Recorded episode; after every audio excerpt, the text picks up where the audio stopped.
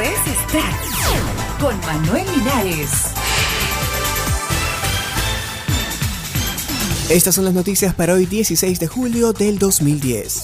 Disminuye tala ilegal en el mundo. La tala ilegal de madera en el mundo cayó un 22% desde el 2002, según uno de los análisis más exhaustivos sobre el tema que se ha llevado a cabo hasta la fecha.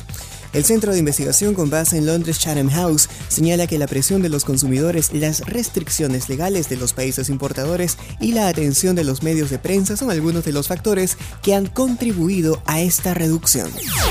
Robbie Williams vuelve a Take That. El británico Robbie Williams ha vuelto a unirse a Take That, el grupo que le lanzó a la fama y que abandonó en 1995 según la BBC. Se trata de la primera vez que los miembros de la banda se reúnen para trabajar juntos desde que Williams abandonó el grupo hace 15 años para lanzar su carrera en solitario. Este disco verá la luz el próximo 4 de octubre cuando comience el lanzamiento del doble CD In and Out of Consciousness que conmemora los 20 años en el mundo de la música del compositor de éxitos como Millennium y.